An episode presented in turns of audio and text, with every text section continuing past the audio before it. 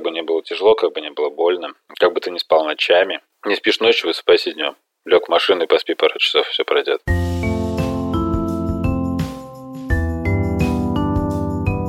Всем привет! Это подкаст «Со дна постучали». С вами Лола Сайтметова и Наташа Ямницкая. Наш герой сегодня Андрей Алексутин из Владимира, который воспитывает дочь с ДЦП. У нас было много мам детей-инвалидов, но вот папы рассказывают подобные истории нечасто. Алиса родилась в результате экстренного кесарево сечения. Девочка начала дышать в утробе матери, и врачи боялись, что она наглотается околоплодных вод. Потом еще месяц девочка провела в реанимации. Медики хотели убедиться, что легкие работают нормально. Со временем невролог заметил у малышки замирание глаз и то, что она плохо держит головку. Окончательный диагноз поставили в 11 месяцев. Прогнозы врачей были неутешительные, но родители девочки не стали никого слушать. Сейчас малышке 4 года, она уже начинает понемногу говорить. Не ходит, но ползает довольно шустро, пытается вставать ножками, хотя дается ей это с трудом. Знаете, Андрей поразил меня своим спокойствием. Такие люди как-то немного из космоса. Он не отчаялся, не стал рвать волосы на голове, как, наверное, сделали бы многие из нас, не поверил врачам и упорно занимается реабилитацией дочери. В разговоре я все пытала его, что же он чувствовал, когда узнал про диагноз, и бывали ли моменты отчаяния на протяжении этих четырех лет. Но Андрей говорит, что у него есть план – сделать все, чтобы дочь смогла ходить, поэтому времени на раскисание просто нет – Давайте послушаем наш разговор с этим уверенным и сильным папой прекрасной Алисы. Расскажи, пожалуйста, как проходила беременность супруги и почему пришлось экстренно делать кесарево? Слушайте, ну беременность проходила, в принципе, все нормально. Не было никаких проблем, каких-то отклонений. Мы постоянно посещали УЗИ, врачей. Признаков какие-то отклонения у ребенка вообще не было. Почему произошло срочное кесарево? Так вот, у меня шпаргалка есть, я просто не особо все, все эти термины знаю. Была угроза меканиальной аспирации. То есть я так понял, что этот ребенок начал дышать в утробе матери уже. И поэтому было срочное кесарево. И в итоге нам потом врач сказал, что якобы нам неправильно поставили на УЗИ сроки родов на первом самом УЗИ. И она получилось, что ребенка переносила. Что было дальше, когда вот она родилась, как все развивалось? Она родилась, это была пятница, вечером где-то в 5 часов, по-моему. В воскресенье утром ребенка привели в реанимацию, потому что у нее было затруднено дыхание, то есть она нахла... ну, нахлебалась вот, вод, вот этих всех вот. Дальше же он там был около месяца. Врачи как-то объясняли, почему ей нужно быть там так долго? Ну, было тяжелое состояние довольно-таки. Прогнозом сначала тоже ну, на ДЦП ничего не было вроде. Просто было тяжелое состояние у ребенка. И... Андрей, а вас пускали в реанимацию хотя бы? Да, да. Да, мы каждый день ездили. По два раза в день. Мы приезжали в обед и вечером каждый день к ребенку. А вот ты можешь вспомнить тот период и свое какое-то, не знаю, состояние. То есть одно дело, когда ты ждешь просто ребенка и на третий день, на пятый его забираешь, а другое дело, когда ребенок оказывается в реанимации, месяц там находится, ничего не понятно. О чем ты думал, что говорила жена, что говорили окружающие, пугали, не знаю, пугались? Ну, запугиваний никаких не было. Состояние было постоянно подвешено, конечно. Ничего не знали, что, чего, как. Врачи толком ничего не говорили. Ей ставили капельницы, они каждый день лежали под капельницами. Прошла неделя, вторая, третья. Врачи сказали, что нужно лежать пока в реанимации, пока состояние неустойчивое у ребенка. А у самих у вас не было желания пойти поискать в Гугле на форумах еще где-нибудь материалы, что-то узнать? Вы знаете, мы читали тоже, но, как правило, в интернете такое пишут, очень страшнее становится. Поэтому периодически лучше туда даже не читать. Как прислушивались к врачам. Через месяц мы ее забрали ровно прям через месяц. Слушай, а вот у нас просто были героини, у которых дети оказывались в реанимации после родов. Иногда они говорили, что мужья не могут приезжать, что мамы сами приезжают в реанимацию и пытаются добиться свидания с ребенком, проводят там время,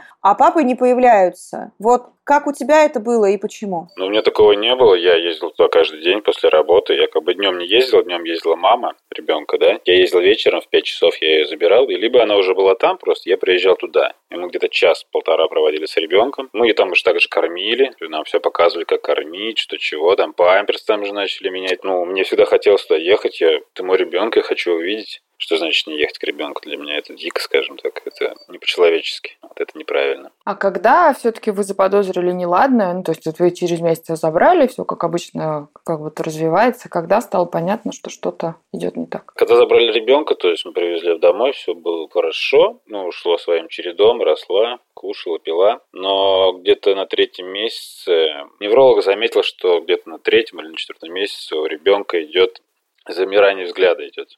То есть она смотрит в одну точку, открывает глаза и смотрит в одну точку. Он понял, что что-то как бы неладное идет в организме, главное в мозге.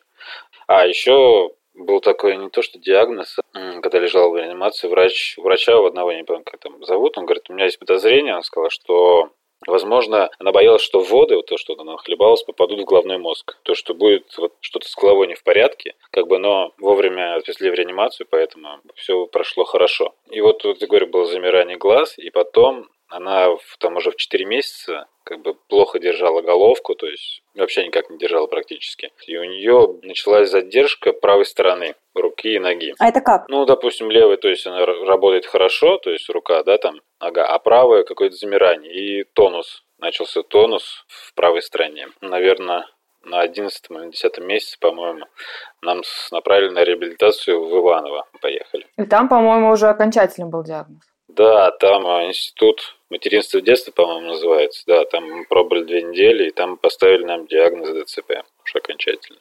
А как это для вас прозвучало? Вы уже готовились к тому, что будет какой-то диагноз? Или это было как гром среди ясного неба? Да не то, что был гром среди ясного неба, как бы было уже понятно, что тут, ну, с ребенком что-то не так. Вот и также нам еще невролог сказал, что уже ну, у вас будет оставание в развитии ребенка, то есть он не будет развиваться на свои года. Восприняли совершенно нормально, то есть как бы ребенок что теперь поделать уже, нужно дальше воспитывать, ставить на ноги, бороться за все, что можно, как бы брать зацепки. И когда нам поставили диагноз ДЦП, то есть, конечно, может быть, было неприятно, но мы восприняли это как должное. А, но все-таки было ли страшно, было ли непонятно, было ли, не знаю, волнительно? Как вот услышать этот диагноз? Как, в смысле, услышать родителю, папе? Ну, волнительно, конечно, было. Ну, я, я не мог, как, бы, как знаете, там многие отказываются там, от своих детей или что-то, чего-то там. Я такого бы никогда в жизни не поступил с своим ребенком какой бы он ни был, здоровый, больной. Как бы это было мне неприятно слышать, но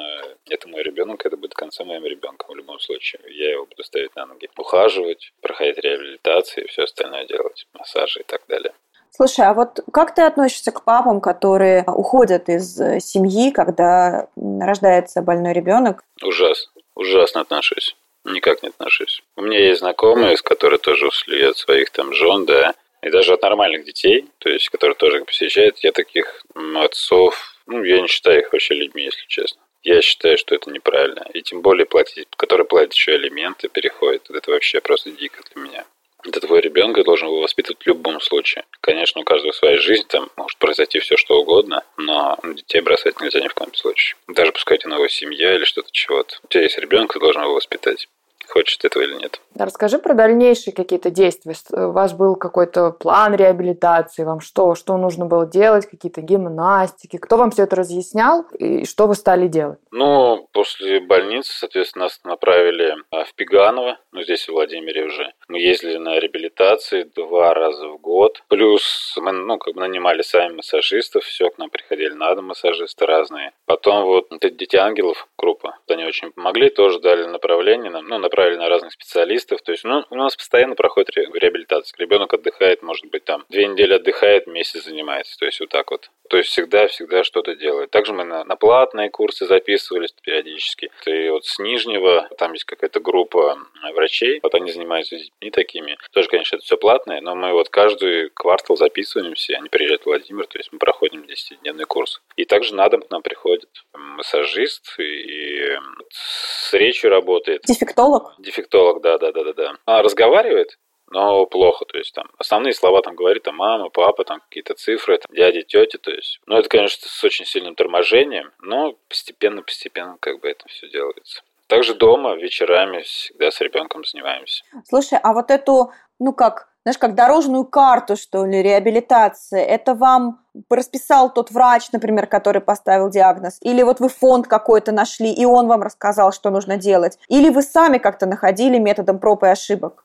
Ну, я бы сказал, это как раз вот фонды и сами искали. То есть врач нам сказал, что как бы вам нужно это, а дальше уж как бы сами крутитесь, вертитесь. И поэтому мы вот опять же, ну, я говорю, дети ангелов, они очень помогают, и через них многих врачей мы находим. И также они вот нам дали бесплатное, тоже раз в квартал к нам приходит массажист и занимается с Алисой по, по-моему, 15 или 20 дней. То есть там по-разному получается.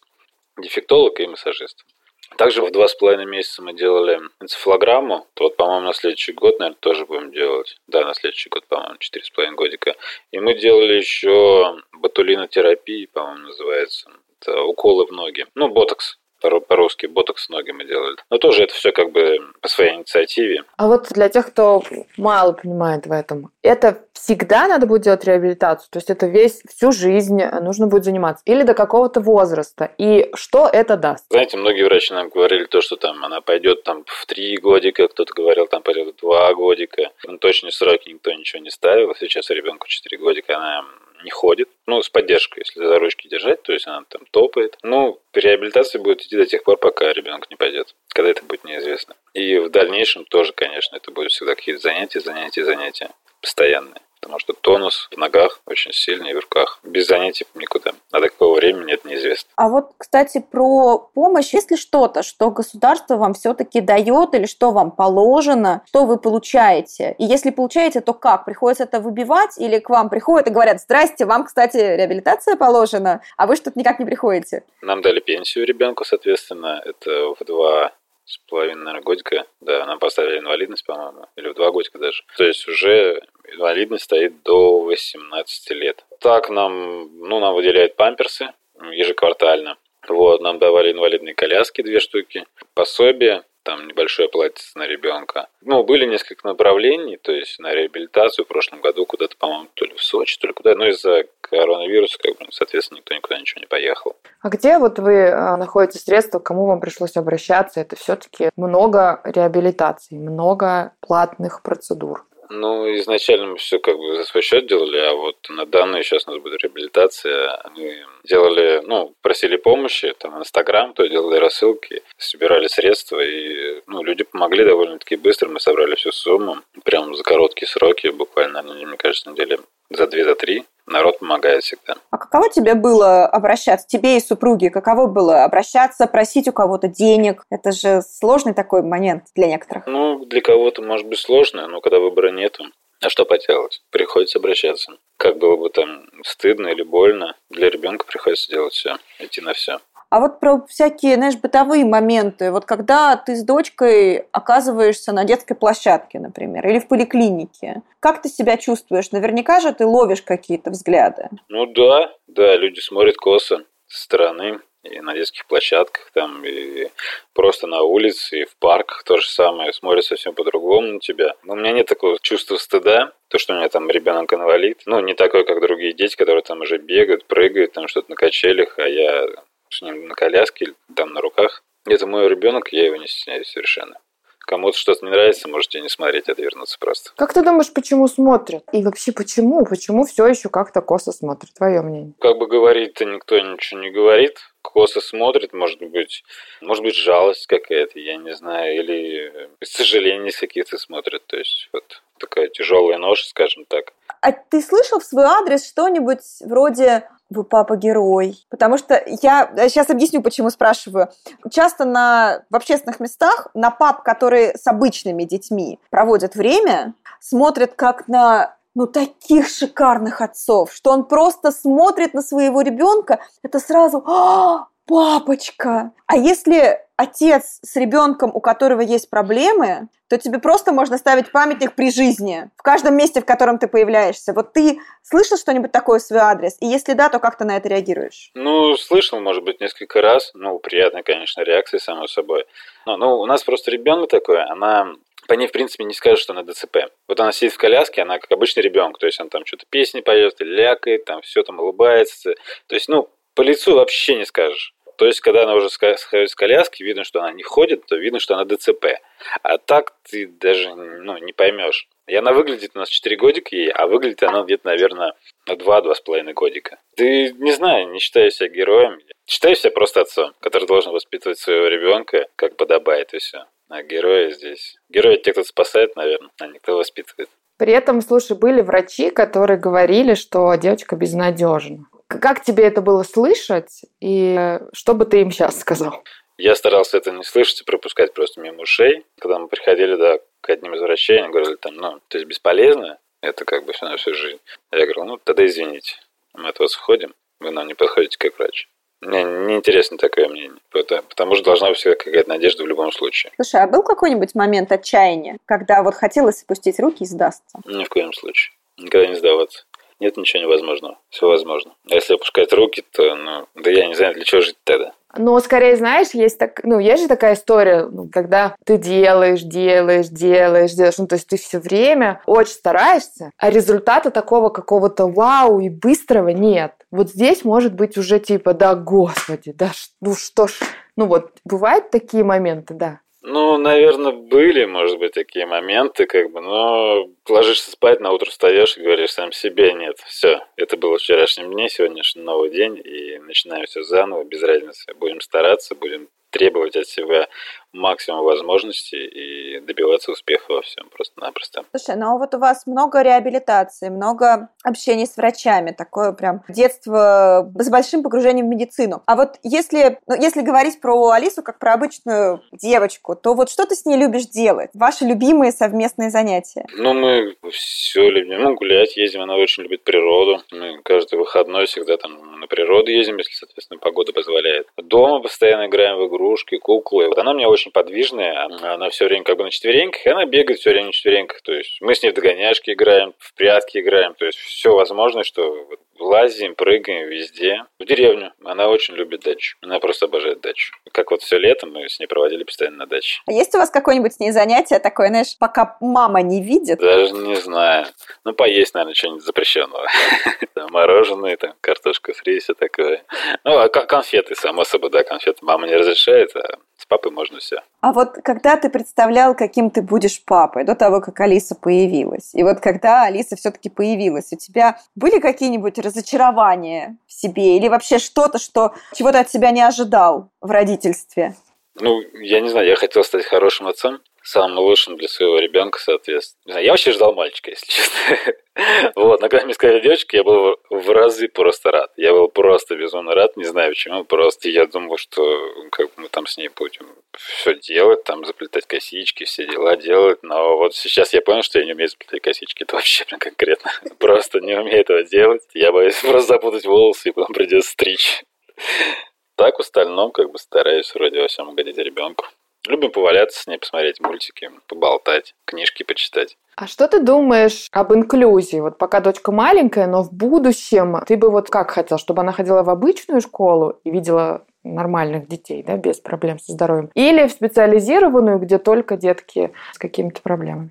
Нет, я бы, конечно, хотел, чтобы она больше ну, общалась со всеми детьми. Но дело в том, что как бы сейчас население, ну и молодежь наша такая, что они не воспринимают это, скажем так. Когда обычный ребенок с, с ребенком ДЦП, им воспринимается это дико, поэтому, скорее всего, будет ходить какую-то дисциплинированную школу специально для таких детей. Ну, потому что как бы вот записались в садик, мы записаны в садике, но мы туда, к сожалению, не ходим, потому что у нас постоянно идет реабилитация. Каждый месяц там раз в месяц, то есть две недели у нас реабилитация, то есть в садик у нас не получается ходить. Планируем все равно хотя бы там по 2-3 часа в день будем оставлять ребенка, чтобы как бы ну, он привыкал к детишкам. А что ты скажешь Алисе, когда она наконец просит, почему она не такая, как все? Не задумывался никогда над этим вопросом. Ну, наверное, скажу, что ты особенно ребенок. Ну или почему я от всех отличаюсь, почему у меня там ножки не ходят? Ну, наверное, расскажу все как есть на самом деле, что при рождении ты вот заболела, и родители тебя всеми силами лечили. Поэтому ты не такая, как все, но ты ничем не хуже, чем все остальные. Ничем не отличаешься. Даже лучше. Почему ты не сомневаешься, что Алиса будет ходить? Я знаю, что мой ребенок пойдет. Я в этом уверен на сто процентов. Пускай это будет там не сейчас, не завтра, не через год, не через два года. Но она пойдет. Я в это верю просто, я живу этим. Я хочу, чтобы мой ребенок просто ну, почувствовал все те же радости обычных дворовых детей. Также ходила, бегала, прыгала. Слушай, а о чем ты мечтаешь для Алисы, ну вот через 5-10 лет, например? Кроме того, что ну, вот ты хочешь, чтобы она пошла, а есть еще какие-нибудь для нее мечты? Я не знаю, пока других мечты, если честно, вообще никакой нету. Пока только это. О другом мечтать пока еще, наверное, рано. Слушай, а вот там, где ты живешь, чего не хватает для того, чтобы комфортно жить вместе с Алисой, чтобы вам было комфортно за пределами квартиры? Слушайте, ну у нас как бы довольно-таки хороший район, то есть у нас всего хватает. У нас не было детской площадки, но в прошлом году нам поставили детскую площадку. Ну а пандусы какие-нибудь? То есть вот такая доступная среда, инклюзивная, которая а. позволяет спокойно с ребенком на коляске куда-либо пойти? Нет, вблизи такого-то у нас точно нету. Так, если только по улицам гуляем. Ну, у нас тут пруд тоже недалеко за школой есть. То есть мы ходим туда, уточек кормим там. Ну, просто мы скорее знаешь о чем? Ты все-таки тот человек, который, скорее всего, обращает внимание теперь там на пандусы, на ширину пандуса, да, то есть насколько это сейчас развивается и, ну, и насколько все-таки меняется, и меняется ли? Ну, меняется, конечно, это все, но не во всех тех же самых. Там доступ есть пройти там с коляской, конечно, где-то есть свои недостатки, приходится там обходить или что-то чего-то. Не во всех, конечно, магазины можно зайти тоже периодически. А вот тем, кто, ну, семья, может быть, тем папам, которые похожий путь проходят. Что бы ты сказал, бы ты уже немножко этот путь прошел? Ну, я пожелал бы им, наверное, только терпения, не опускать ни в коем случае руки, идти на пролом дальше, ну, стоять на своем. Может быть, расскажешь, как не сдаваться? Где силы-то брать? Силы и ресурсы в себе. Где их еще брать? Только в себе. Все зависит от человека. Если у тебя есть желание, у тебя есть ресурсы. Ты можешь все. Поэтому, как бы ни было тяжело, как бы ни было больно, как бы ты не спал ночами, не спишь ночью, высыпайся днем. Лег в машину и поспи пару часов, все пройдет. И дальше продолжай. Когда у нас Али, ну, вот Алиса была маленькая, у нее были, я помню, бессонные ночи, это колики и все остальное. Это ты спишь там по два часа ночью. Это я утром ехал на работу, а я езжу по областям, все время за рулем. Я прям останавливался на трассе, съезжал с трассы, просто ставил будильник и спал полтора-два часа. Все. Набрался новых сил, попил водички, поехал дальше. И следующую ночь, ночь снова не спать. Или спишь, когда она там спит там днем, ты ложишься вот там полтора-два часа, ты сразу же все, это для тебя это просто святой сон. Это единственное время, когда ты можешь поспать. Организация, которую упоминает наш герой, «Дети-ангелы», была создана родителями детей-инвалидов по неврологическим заболеваниям. В прошлом году они делали фотопроект «Отцы и дети», благодаря которому я и узнала про Андрея Алексутина и других пап детей-инвалидов. Мы непременно оставим ссылку на страницу организации в описании выпуска. А это был подкаст «Со дна постучали» и его ведущие Лола Сайтметова и Наташа Имницкая.